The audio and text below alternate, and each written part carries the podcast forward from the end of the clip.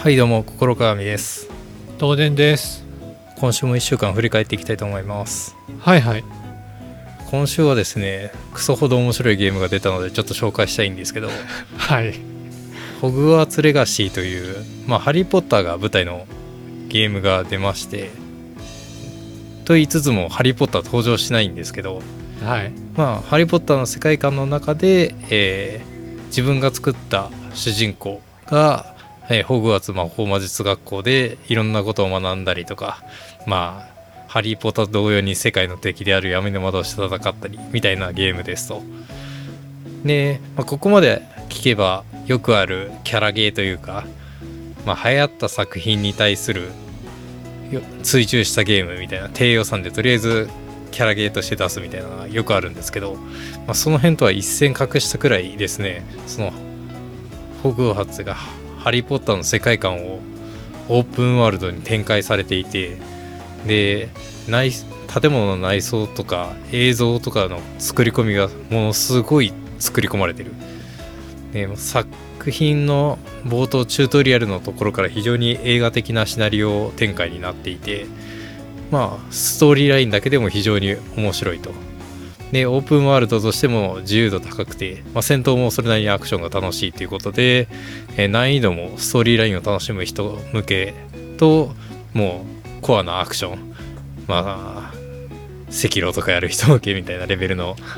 あ難易度まであるのでかなり幅広い層が楽しめる素晴らしいゲームだなと思っています。で私はまだ序盤の序盤なのであのこんな良さがあるっていうのを深く語れないんですけど、まあ、ちょっと触った感じではかなりやりごたえがあるというかこれは最後までクリアしたいなと思わせる素晴らしい出来だったので紹介です。はい。いや私もあの買ってみたんですけどマジめちゃくちゃいいですねという感じですね。はい。うん。まあ良さがいっぱいあるんでまずまずそうですね。えー、っと最初からいこうと思うんですけど最初はやっぱりあの映画っぽさがあるのがいいなと思いましたね、うんうんうん。はい。あの序盤序盤というか一番初めにあの、うん。ワーナーブラザーズのあの映画の始まりでなんていうんですか、はいはいはいあのタイトルロゴじゃないですけど、うん。はい。これから映画始まるよみたいな感じで袋が飛んだりみたいな、うんうん。そういうのがあのハリポタの映画ではまあよくある始まりなんですけど、うんうん。まあ、それが実際に再現されてて何というんですかね。あの映画の中に入り込んだ感じがすごく丁寧に描かれている、うんううんん。っていうのはすごく良かったなというところ。であと「ハリポタ」の世界観という意味で言うとやっぱり、えー、とホグワーツというか、うん。えーとハリー・ポッターの世界観を丁寧にやっぱ楽しめるっていうところがあったのがすごくいいなと思ってますね。うんうん。まあ、私もその最初のちょっとしたところまでしか行ってないんですけどやっぱりそのえーっとまあ「ハリー・ポッター」だと最初にこう寮が4つあってそこに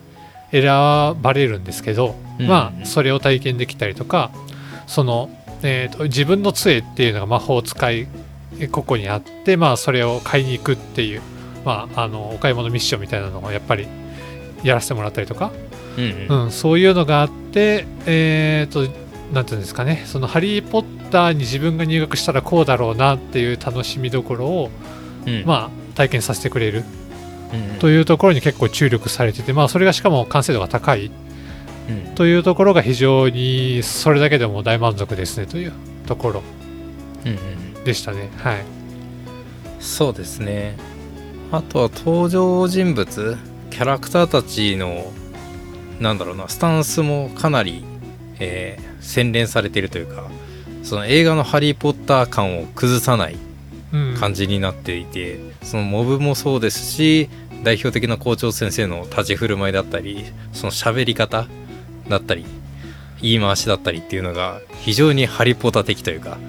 いう感じがして本当に細部までこだわってるなというのをすごく感じますね。そうですね、うん。ちゃんとその先生方のキャラが濃いところだったりとか、うんうん。あのハリー・ポッター感があっていいなっていうところですね。うん。そうですね。でオープンワールドゲーとして面白いなと思ったのがその導入チュートリアルの完了までが、ほぼスカイリムと一緒でめちゃくちゃ面白かったですね。スカイリムも最初馬車に乗ってドラゴンに襲われるところがまでがムーほぼムービーみたいな位置づけではいはい。でそこから洞窟をチュートリアルとして攻略して抜けていったらあとはもう自由にいろんなことできますよっていう感じなんですよね、うん。最初のオープンワールドの導入が。うん。でこの「ホグワーツレガシー」も最初馬車に乗ってドラゴンに襲われるとこまで全く一緒であとは最初のダンジョンというかまあこれは完全にあのハリー・ポッター的な要素で構成されたダンジョンでしたけど、まあ、そこをクリアしたら一通りチュートリアル終わってここからいざ自由ですよっていう見せ方をしてる。これがなんかオープンワールドの王道なのかわかんないですけどその辺の踏襲があったのが個人的にはニヤニヤしながら見てましたね。何なんですかね。うーんまあチュートリアルとして作りやすいのかもしれないですねオープンワールドの中では。うんうん。なんかこうまあ直近だとあのーまあエルデンリングだったり、うんうん。まああのゼルダだったりが思い浮かびますけどまあ各々それぞれの世界観の中でチュートリアルっていうものはやっぱ必要でうんうん。ですけどまあそのチュートリアルだからといってなんていうんですかねあオープンワールドだからといって最初から放り出されすぎると困るみたいなところもあるんで、うんまあそういう導入うん。は分かりやすいのかもしれないですね。うん。うん。いいですよね。でまあスカイリムより洗練されてるなと思うのはホグワーツレガシーの方が映画の導入とゲームの導入がすごく綺麗にマッチしてたから全然違和感ないのが 本当にそう。チュートリアアル感なかったんですよね全然。はいはいはいそうですね。うん。うん。なんでまあ本当に素晴らしいゲームなのでまだやってない人はとりあえず10分でもいいからやってみるといい。体験版出てると思うしやってみてほしいな。そうですね。ああそうですね。あもうちょっと語ってもいいですか？はいどうぞ。いいですよ。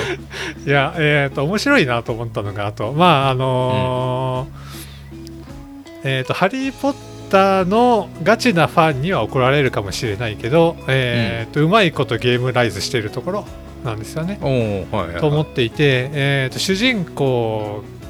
もともと「ハリー・ポッター」で1年生から入って5年生の大学になってうんうん。でまあ初期の魔法を覚えてなんやかんやあってみたいなのがまあ1年ずつ続いていくっていう感じ。うん。なので、えー、とそれをそのままやると結構長い上に、えーとうんうん。初期は結構なんていうんですかね。あの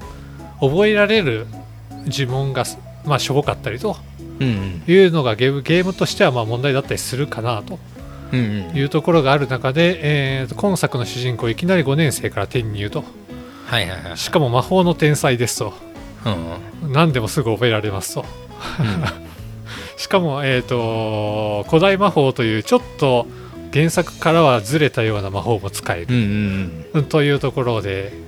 えーとあまあ、あとクジッチが、えーとうん。今年はないと。うん いうところでなんていうんですかね。あのそこら辺含めて、まあ、天才主人公くんなんで、数々の呪文あの魔法を、まあ、うん。使いこなせて、えーとアクションアドベンチャーをできるといううん。ところ。うん。が、まああの無理がない無理がない設定の中で、えーとうん。ハリー・ポッターの世界を、まあ、骨の髄まで楽しめるようにするには、まあ、これが確かに最適解かなと。いうゲームシステムになってて、まあそこら辺良いなと思いましたね。はい。いやその点は確かにおっしゃる通り、素晴らしいなと思いますねエルデンリングしかりスカイリムしかりですけど主人公って超特別なんですよねはいはい。あもうそのオープンワールドの自由度をあまねく取り込めるくらいのポテンシャルがあるよっていう世界観の設定になってないと違和感出ちゃうんですよねうん。うんあゼルダもそうかなんで、えーじゃあこの「ハリー・ポッター」の世界で一学生っていうのがそのオープンワールドの世界観を取り込もうとした主人公たるにはどこまでいるかっていうと確かにおっしゃる通り魔法の天才で何でもできる。もう特別な転入生っていう位置づけは確かにぴったりだなって思いました、そうですね。うん。なのでそこら辺まあしっかりしてるなと思うのと、まあ、あとクディッチがないっていうのもね、あのまあクディッチっていうのはその作中である球技大会みたいな感じなんですけど、はいはいまあ、結構それカットしたのは良い判断だなと思って、うんうん。まあ、あのゲームに実装するとしたら結構こだわったミニゲームみたいになると思うんですけど、はいはいはい。ぶっちゃけそういうのってこだわりの割にオープンワールド系だと何ていうんですかコストが重くて、うんうん。えー、と触るのが軽くなってしまうというか、はいはいはいはい。うん、まああのー他のゲームでも結構コンプリート要素としてボリュームはあるんだけど結構大変だなみたいな印象を受けてたので、そういうのを大胆にカットしてるっていうのはいいかなと思いましたね。はい、まあた FF10 だのサッカーみたいになりそうです そうですね。な名前忘れちゃったけど。あのまさに思ってたのがそのブリッツボールで、あブリッツボールか。はい、あのブリッツボールで FF10 まあ私オールコンプしたんであのあれなんですけど。かなり大変なんですよね。はい。そうですね。あのまあ FF10 の中ではすごくこだわっててその FF の世界の全国各地にいるそのブリッツボールなんですか選手を集めて、あれ俺だけのドリームチームを作って勝とうみたいな感じなんですけど。うん。まああの慣れると作業着になってしまう ところがあったので、まあやっぱりそういうのって完成度高めの難しいなという体験があった中でまああの怪我人が出たので今年はありませんというのは結構はいはいはい。ありだなと思いました、うん。そこも、うん、ただかといってその、えー、とホグワーツのうまみがなくなってるかというとそういうわけでもなくてうん。やっぱりあのよくわからん迷路みたいな、えーっとすごいあの迷うような、うんうん。えーお城というかホグワーツの、まあ、城の中を探索しつ、しできるとか、うんうんまあ、あと作中で印象的だったあのところに行って構成地巡礼したりああここであの人があれしたんだみたいなうんことができるっていうので、まあ、すごい満足度が高く仕上がってますし。うんまあ、あとその結構オープンワールド系としてなんていうんですかねあのお助けミッションっていうんですか？うん。とかあのまあこ簡単な謎解きみたいなのが散らば散らばん？散らば散らばっているんでうんうん。あの探索するだけでも全然飽きない、うんうん、っていうところがまあすホグワーツ城そこまでそのなんていうんですかね。まあオープンワールドのマップとしては広くない作りだとは思うんですけどうんうん。そこまででも狭さを感じないボリューミーな感じがなっていて、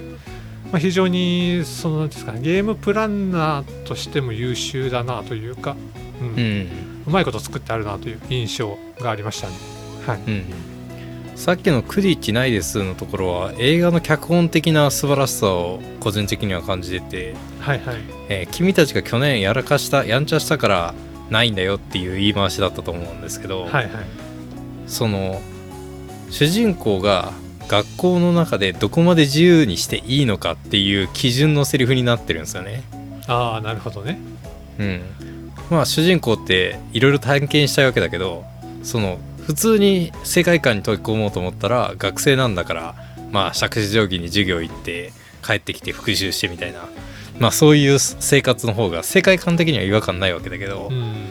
あのやんちゃしてクリッチがなかったって言われるくらい周りがやんちゃでいろんなことを自由好き勝手にやっているということが世界観になってるおかげで主人公がある程度自由に動き回っても世界観に齟齬がそう生じてないというかうん。そういう言い回しになってたのが素晴らしいなと思いましたね。確かにそうですね。真面目にその授業出て放課後何かやってっていうのをやるとこう ADV 的な何月何日って左肩に出てみたいな。そうね、うん。感じになっちゃうので、まあそうじゃないよね。っていうところ？のゲームバランスというかゲームシステムに仕上がってるのはいいかなと、うん。いうところですね。はい、うん。まあ完全に枕ではなくなってる 喋り量ですけど。はい。まあそれくらい素晴らしかったのでね。皆さんぜひ。皆さんやってみてくださいというところです。はい。はーい。じゃあ以上にして本題いきたいと思います。はい。はい1点目、えーチャット AI 戦争って題打っててまあ今回は話のネタが盛り上がりそうだったので少ないんですけどまず一つ大きなニュースとして出たのが、マイクロソフトの Bing 検索にチャット GPT の次世代 GPT-4 が導入されてますと。でえっ、とこれは今現時点だとえっ、とアーリーアダプターのみアクセスできる、まあ、申請出したら順番待ちになってるっていう状態でいまだに私も使える権限がないっていう悲しい状態ではあるんですけど、えこれを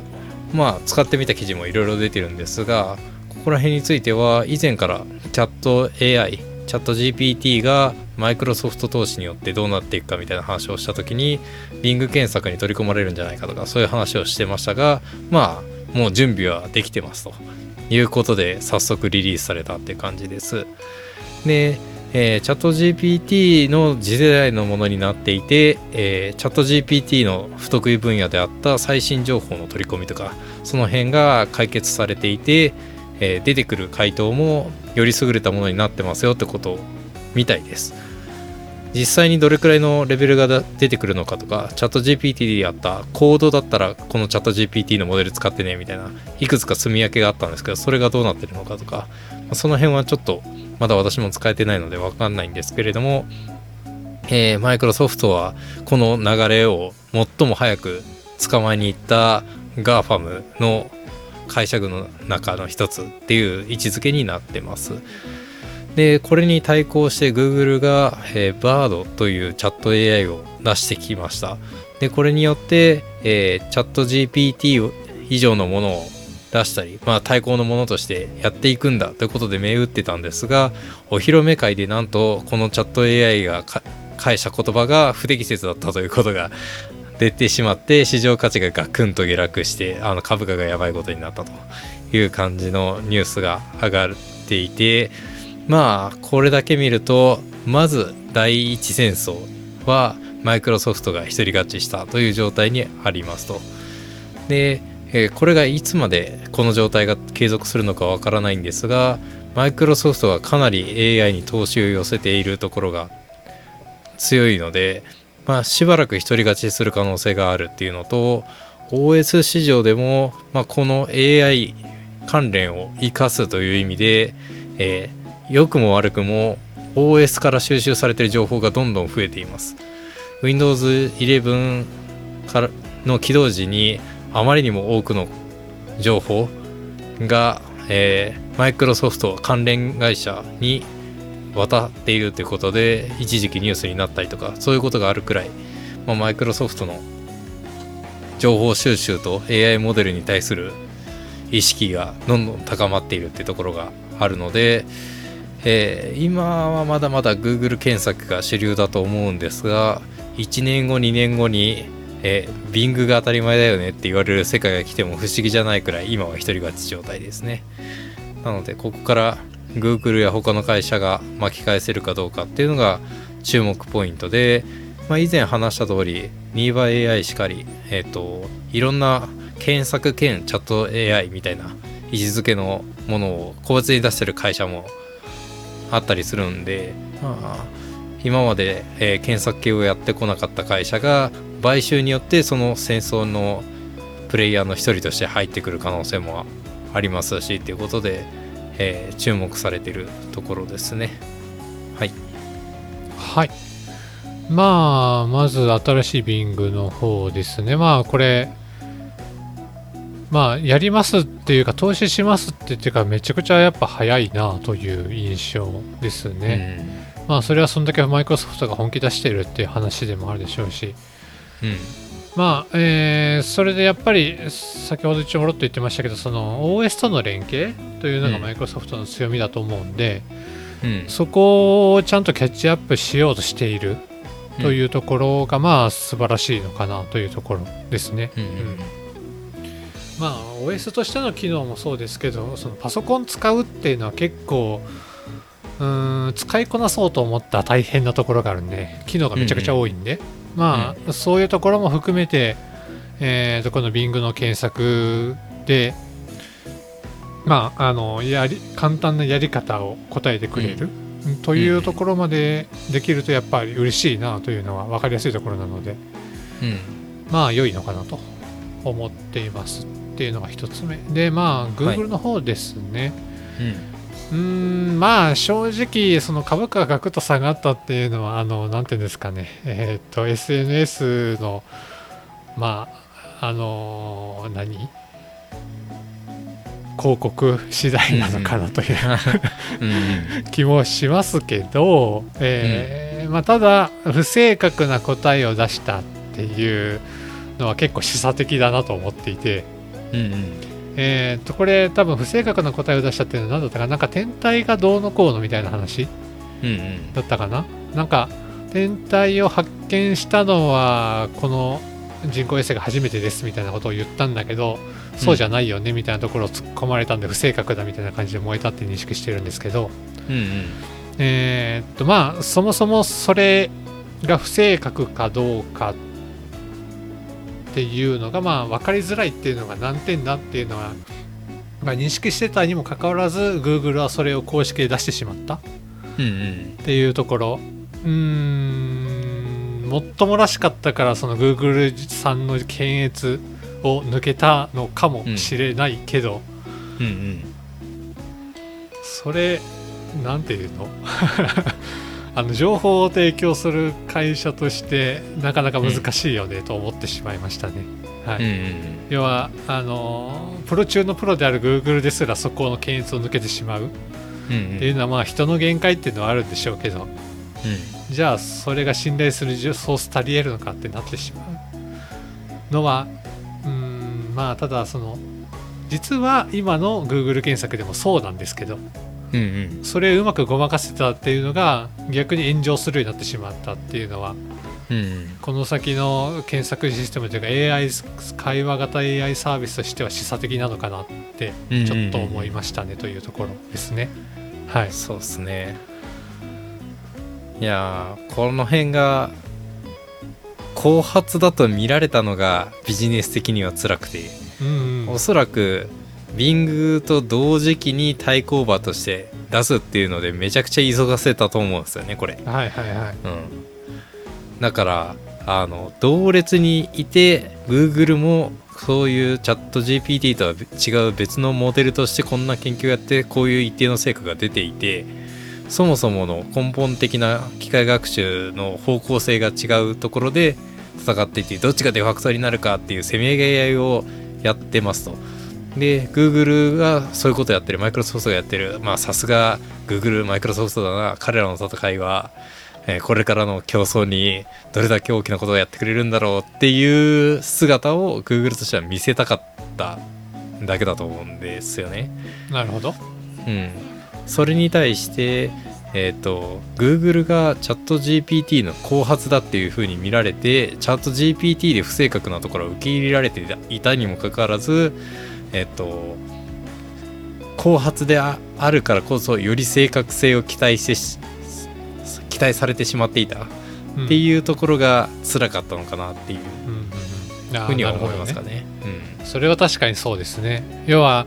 えー観客の期待値がうなぎ登りに上がってたと。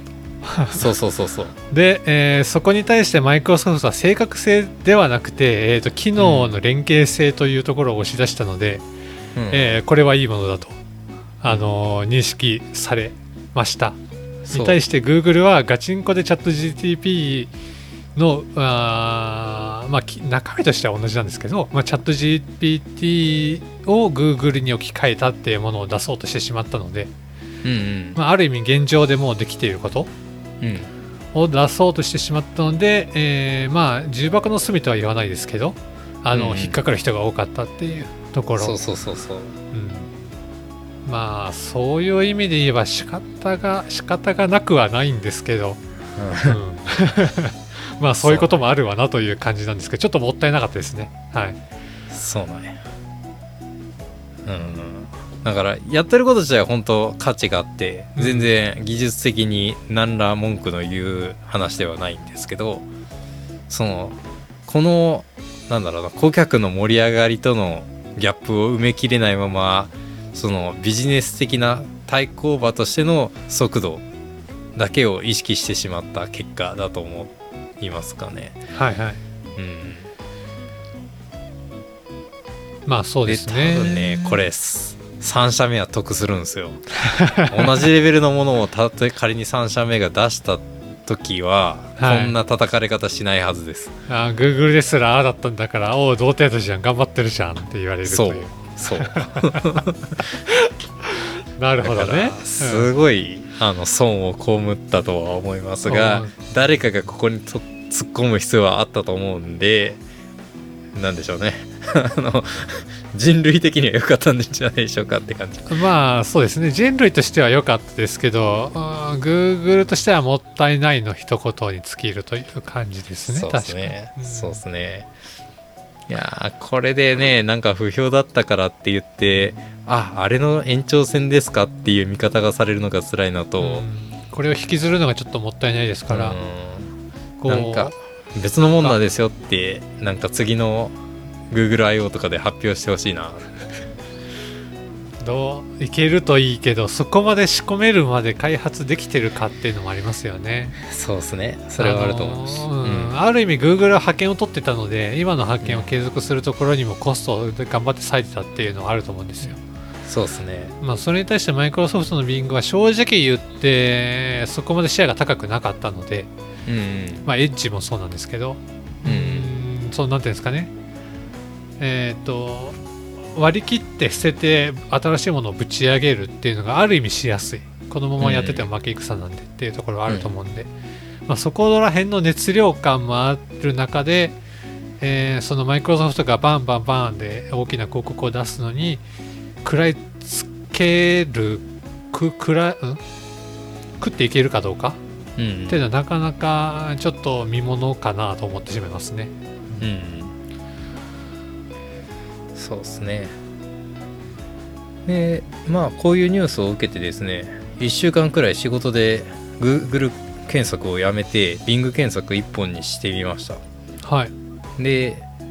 じゃあ Bing 検索の現状が以前から評価が変わるかというと結論としてはあんまり変わらないですああ、なるほど。その広告がちょっと多めでスペースを取っていて、えー一覧性が低いのとあの期待する記事がやっぱり一番上じゃなくて大体3番目4番目くらいにあるっていううん。ことは変わらないので、まあ、ちょっとここら辺の改善はもう少し期待したいところではあるが改めて使ってよかったのはえっ、とおまあ Google でもできると思うんですけど音声入力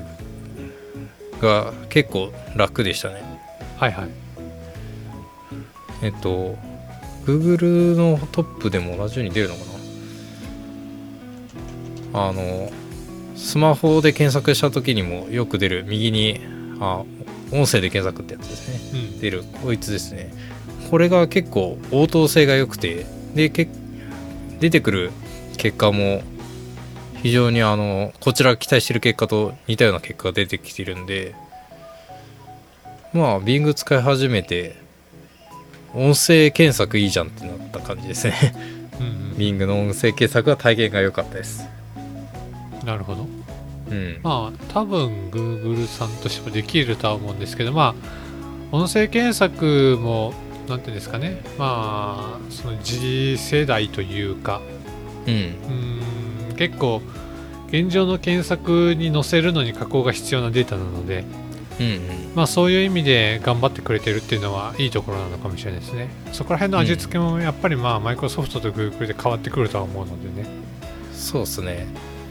なんで、まあ AI に特化していくんだったら Bing は AI ブラウザーですみたいな位置づけにして、バックボーンがもっと AIAI チックになっていってもいいなとは思いながら。うんうんそうですね、まあ確かに。あんまりそこの、うーん、なんていうんですか、後ろ側を、まあ最適化する方が、まあうん勝つ見込みはあるでしょうから。うん。うん。あと Bing でだいぶ前に追加された機能らしいんですけど、画像検索をした時に思ってる画像がなかったら自動生成した画像を出してくれるみたいな機能があったりして。ほその辺へも面白いなと思いながらえ、面白いですね。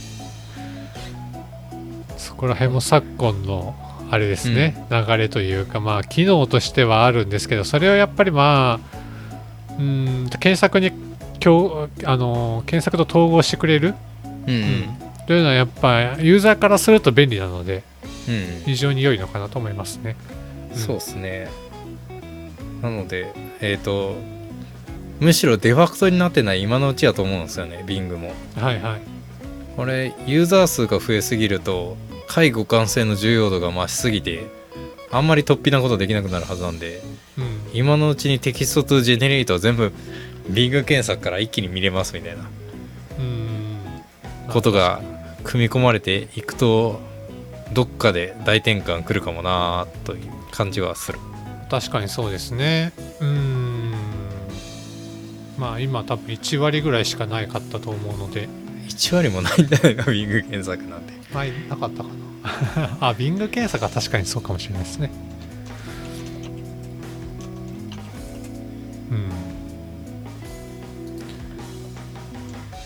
うん。なんでまああの戦争はまだまだ始まったばっかりなので今後も注目で、まあ、この様子いくともしかしたら今年度は本当にまさしく AI 元年たる年がら年中 AI ニュースで盛り上がってることになっても不思議じゃないくらいかなというそうですね。感覚はいを持ってますね、まあ、確かに。まあ3年後ぐらいに Bing が派遣取ってる可能性も十分あり得るぐらいの大幅なポテンシャルを持っているのでね。うん。うん。ビングは9.3%ですね。意外と。まあちょっと足りんかったな。あとはマイクロソフトのビル・ゲイツさんだったかな。なんかあのもうマイクロソフトは退任されてたんですけどこのチャット GPT が面白いって言って現場に戻ったんじゃなかったかな。なんかちょまあっと嘘ついてるかもしれないけど、まあいいのかな？まあ何とですかね。あのーそうですね。はい。いいんじゃないでしょうか。まあややる気があるっていうのはいいのかなという感じですねうんうん。なんか久々に面白い技術を見つけたみたいなことで。はいはい。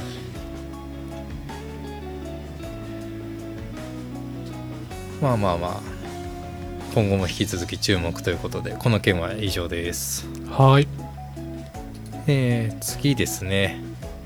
えーサイボーズエンジニアのブログでマネージャーいないと無理だったのでまた作りました。というのが昨年11月4日に出てます。で何の話かというとですねサイボーズは2019年に組織変更を実施してえっ、とマネージャーを撤廃しようという話がありました。で何かというと、まあ、よくある話ではあるんですけどえーピラミッド型の組織構造を作るとやっぱりマネージャーが多すぎると。でそのか費用も高い上にマネージャーが意思決定方針を決めるということになっていて、えー一番下の部下の主体性が失われていくと。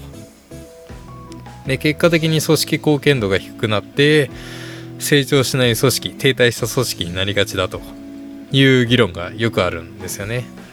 でサイボーズでは、えーその課題に対してプロジェクトに人をアサインさせ、えー全員が主体的に動く、ま、自己マネージメントによって、え成長とそのプロダクトの成長を両立させていくっていうことを期待した組織構成にしましたということだったんですけど、え3年後の今になってやっぱりダメでしたということでマネージャーを作り直すことになったという背景です。で、えっ、と、一番課題だったのは、えー結局、組織全体最適化が図られずに、えーその主体性に取り組んだメンバーのその熱量の差と持ってるスキル量の差で、えー負荷がすごく偏ったりした結果、えっ、と全員が成長しあの組織貢献し続ける組織にはならず一部の人だけが頑張ってる組織になっていってしまったと。いうところがありやはりそのじ個人個人のマネジメントとそのプロダクトを良くしていく活動っていうのはえっ、と両立を自律的に行わせるのは難しいだろうということがあって、えー組織再編として人材マネジメントを追加しましたと。なのでプロダクトプロダクトというか、えっと、グループのマネジメント、えー人材以外の部分。例えばこのプロダクトには今こんな人が足りないからこの人が入ってほしいとかそういうマネジメントではなくて、えー一旦は個人個人が、えー自分のキャリアに対してどういうミッションを持ってどうだなってるのかっていう部分の人材マネジメントの部分だけを、えー組織変更として戻して、えーちょっと今後見ていこうというところになってると。でこの話は結構あの学びが多いというかちょっと自分たちとしても議論したいポイントだなと思ったニュースでまあ現場にいた経験のある人はみんな思うと思うんですけどマネージャーとかあの上の層が邪魔でしょうがないっていうのは よく感じるところで。まあ明らかに現場目線ではいいことだし予算もありそうなのにそのマネージャー間の整合等々でいつまでも前に進めなかったりそのマネージャー間の中でちょっとネガティブなマネージャーがいると、えーそこでポシャってしまったりみたいなことがあって、え何か現場を改善するアイデアを出せと言われてこのプロダクトをもっと良くする方法を考えろって言われてもそのループの中が自分のハンドリングが効かないところでポシャっていくっていうのを体験すればするほどなんでこの人たちいるんだろうみたいな思いが強まっていったりとか。あとはそのマネージャー間の組織再編だけ見ると明らかにプロこのプロダクトに対してネガティブな働きを及ぼしてる。私が手がけてきた愛着のあるこのプロダクトを悪くしやがってこの野郎みたいなところを思ったりっていうことで、えープロダクトに人をつけるっていうのをまあ誰しも無双する機会があると思うんですがそれをやった結果こうなりましたよっていう一つの事例だと思うのでまあ何がダメだって自分がもう改めてこれに突っ込むんだったらどうしなきゃいけないのかとかいやこれはもう歴史上似たようなことはやって潰れてを繰り返してることだからやっぱりそうだよねっていうだけなのかとかいうのを、まあ、同僚を含めて、まあこの場でももちろんですけど議論する価値のある面白いブログだなと思って紹介です。はい。うん。まずは、実際にやってみたっていうのが、本当すごいなと思います、ね。そこは偉すぎる。はい。ほんとそう。まあ、こういう議論はやっぱプレイヤーから出てくるんですけど、それを、えーと、じゃあやってみようとして3年間やってみる。まあ、なんていうの、下手すると会社が潰れるような指令系統の変更っていうのをやっていて、うんうん。まあそういう混乱ってマジで下手するとあの崩壊するので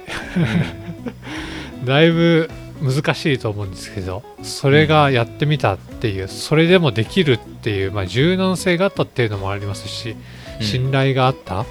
うんうん。で各人がそのやりきるっていう根性があった、うん。うん。っていうところがまず素晴らしいなと思いますと。うんで、えーその、まあ、結果として、えーと、なかなか難しいよねっていうのが分かってきたっていうのは、まあ、また素晴らしいことだなと、うん。うんうん思ってまして、うーんと、まあ、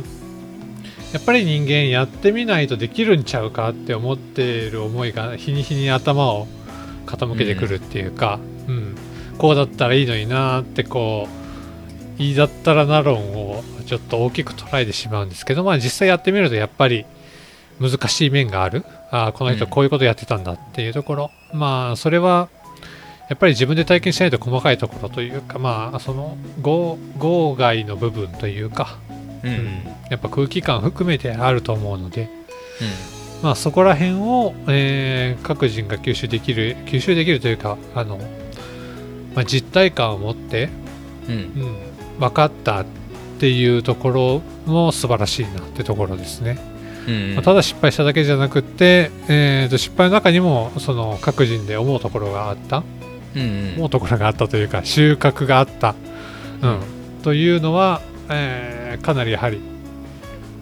良い結果になったんじゃないかなと、うんうん。思ってます。そこは間違いないですね。このここの期間に所属していたサイボーズ社員はすごく学びが多かったと思いますね。うん。うん。なかなかできることじゃないですよっていう。いやーすごいのはヒヒエラルキーみたいなピラミッド構造って一回崩れると再建クソむずいんですよね。はいはい。でその再建能力のある人をその再建の権限がある状態でこの3年間残し続けてたのがクソ偉い。うん。まあそうですね。そのまま崩壊せずに持ち直せたっていうのは。そうそこの力が3年後でも発揮できると思うからリスクが飲めるって判断できたってことだと思うんですよ。これでうんやめれたって。再建できてるから、はい。いやそれは本当にすごいなと思う。そこまで信頼できるのがやっぱすごいですね。経営側としても。うん。だから経営層の中にいる組織構築をしてきた。サイボーズが成長していく中で組織構築してきた人がおそらくいてその人の能力があればいい。これくらいのことはできるっていう判断だと思うんですけど、はい。い、やすごいわ。やっぱ10人ぐらいだったら私も200人ですからうね、うん。んマジでようやりまんなあというところですうん。ね、でまあ旗から何を学びにするかっていうところで、まあ、この記事以外のところで少し考えたこととしては結局あの組織で仕事をするっていうことはやっぱり仕事というか会社で仕事する上では重要なわけじゃないですか。はいでその組織で仕事をしようと思うと組織が答えられるスキルに合わせて、えー顧客と接触する必要がある。見積もりだったり工数だったり。うん。で組織ができるスキルっていうのを見通そうと思うと個々人の努力では無理なんだろうなっていうのが思ったところですね。そうなんでできる人に熱意のある人に集中してしまったのかっていうのがその辺にあるのかなと思っていて。はい。えっとマネージャーがいる時はそのマネージャーが部下の持ってるスキルだったりとかモチベーションだったり方向性っていうのをある程度把握している状態で、え外から仕事を受けるから組織の力というものをまあ明文化できてるかどうか置いといて、えーそのマネージャーの中に落としどころがあってそれを使って顧客と接触をして案件を受けて仕事にしている。から、えー、と組織で仕事をするっていうことが維持できる。だけど、えー個々人の人材マネジメント能力に任せるとすると、えープロダクトの推進と,、えー、とプロダクトメンバーの、えー、と評価っていうところまでが限界で、えープロダクト外の人の評価までは無理だし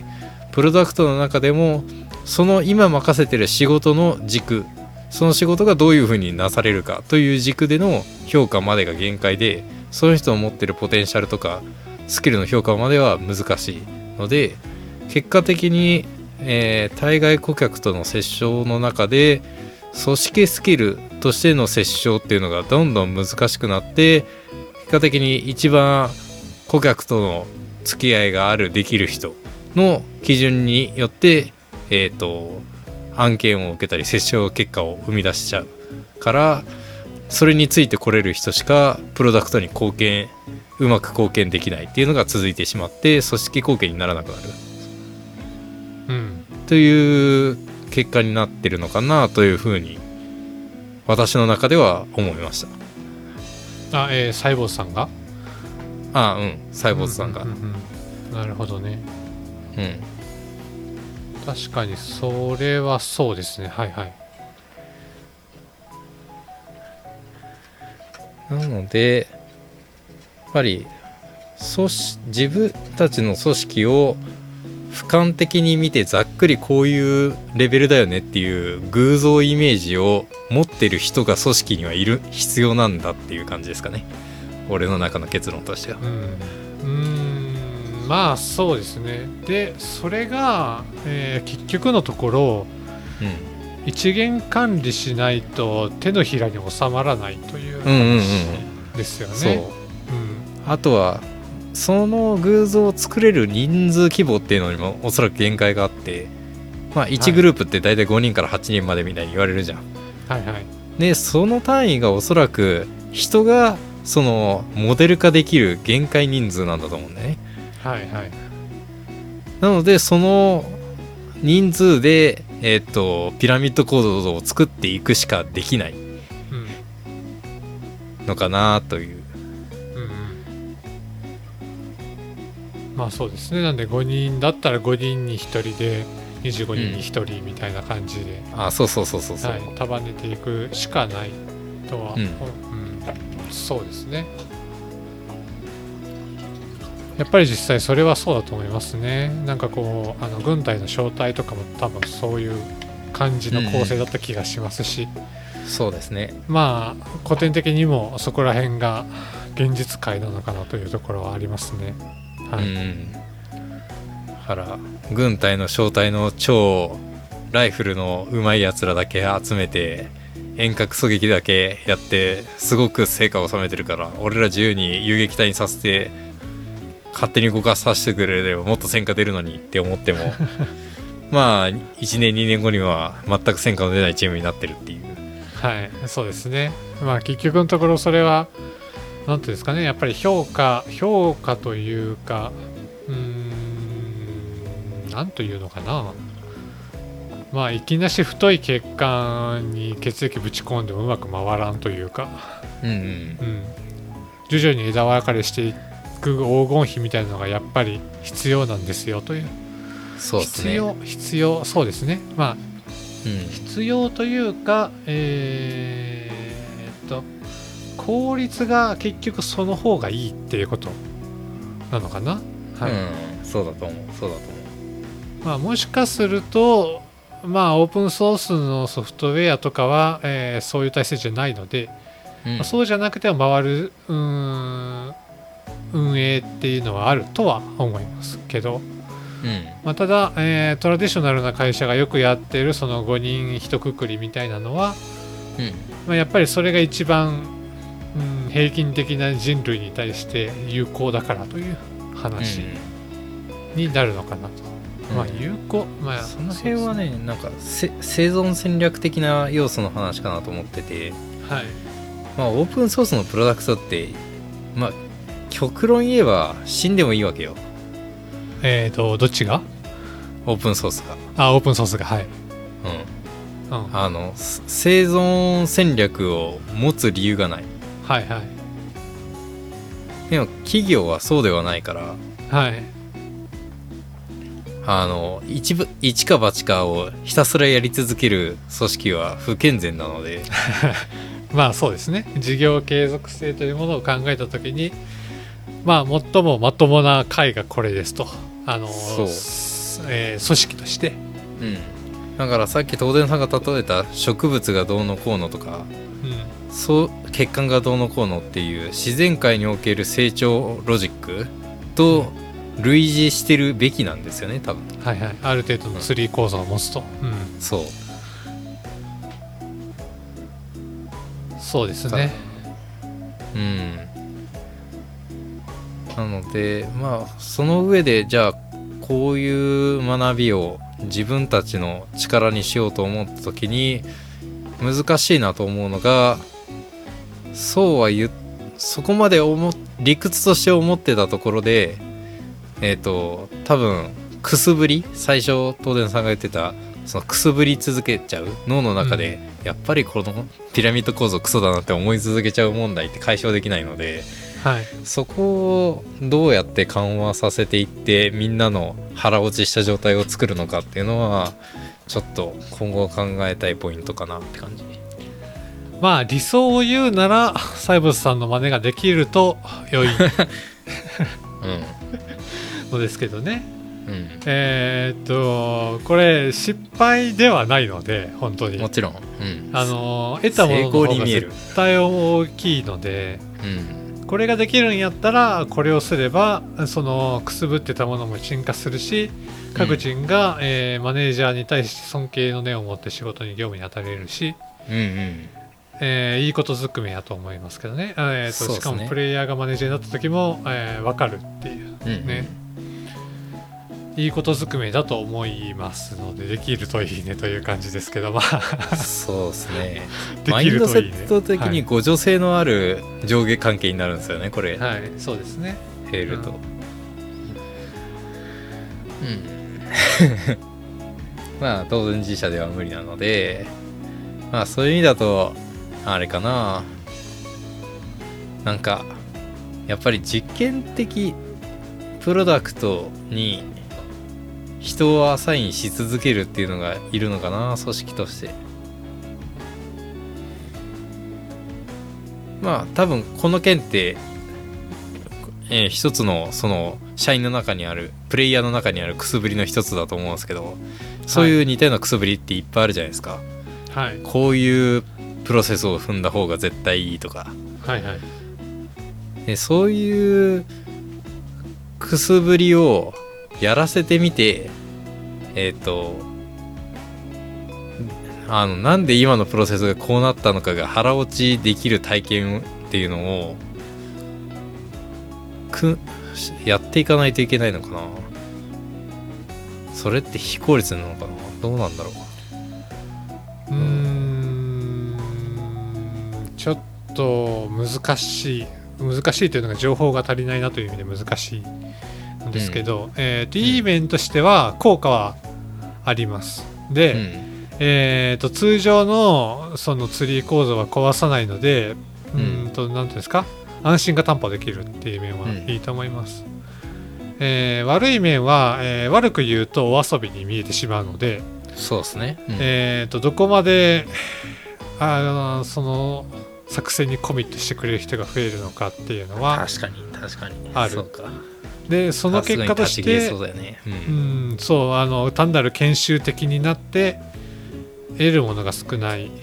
そうだね。結果になってしまいそうなところが見える、そうだね。それでいて稼げないからもうやめたらって言われるな。うん、なのでそういう意味では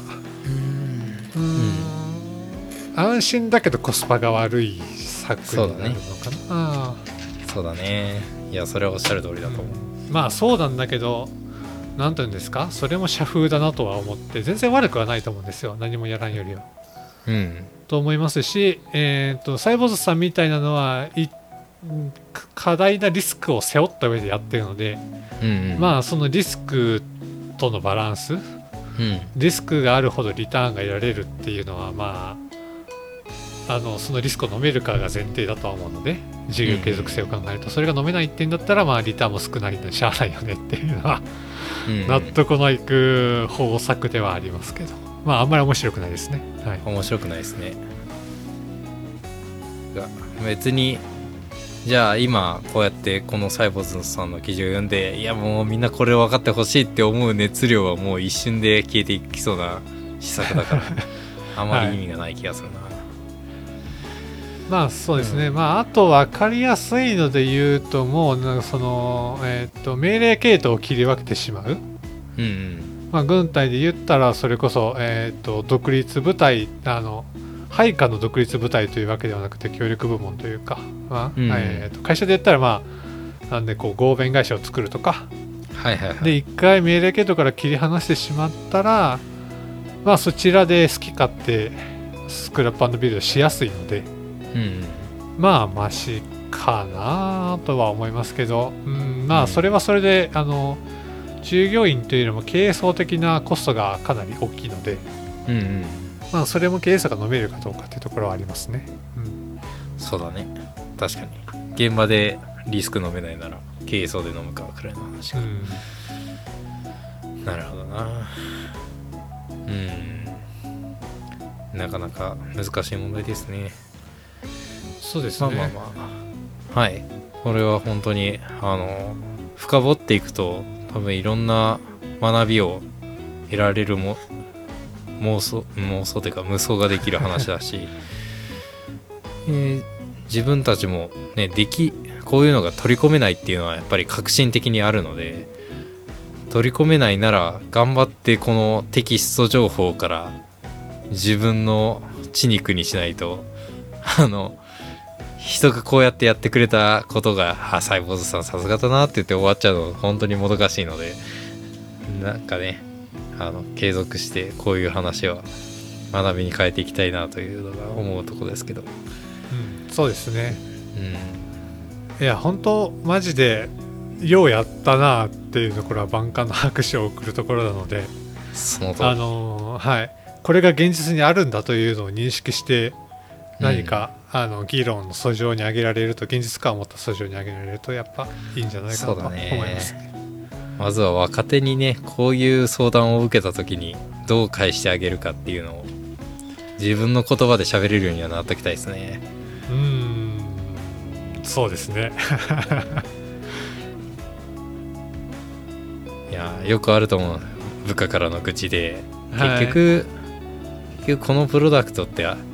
あのマネージャーの采配がおかしいですよねって、はい。どう考えてもこの組織のミッションとこのプロダクトってすごくマッチしてここをやったらその KPA どころじゃなくて組織ミッションも大きく達成できるし確実にいいのにどう見でもアサインが少なすぎるし顧客の期待にも応えられてなくてスキルセットのマッチも悪いからこのプロダクトの最適解では絶対ないですよね。どないなってるんですか？みたいな質問が来て、はい。うん、このプロダクトのためのマネジメントになってたらこんなことなってないじゃないですか。っていう。そうですね。うんまあよくある話といえばよくある話になってしまうんですけど。そう。うん。みたいな時になんかサイボーズっていう会社がこんなことやっててねっていう話は説得力皆無なので まあそこら辺も正直な話をするとえーっとその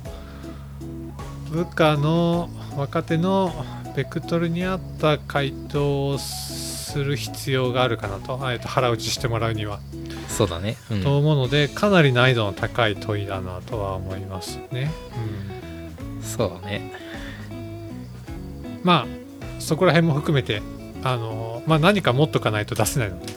そうだね、うん。持っとくという意味でちょっと考えるのはいいんじゃないかなと思いますね。はい。では今日はこんなところで。はい、えー本日の内容はショーノートにまとめていますのでご確認ください。リカログではご意見ご感想やこんなことを話として要望もお待ちしています。メールアドレスはリカログアットマーク Gmail.com になりますツイッターもやっていますので、フォローやダイレクトメッセージもお待ちしています。本番組は、ポッドキャスト、Spotify、YouTube ライブ聞くことができます。ぜひそちらでもサブスクライブよろしくお願いいたします。はい、ではお疲れ様でした。はいお疲れ様でした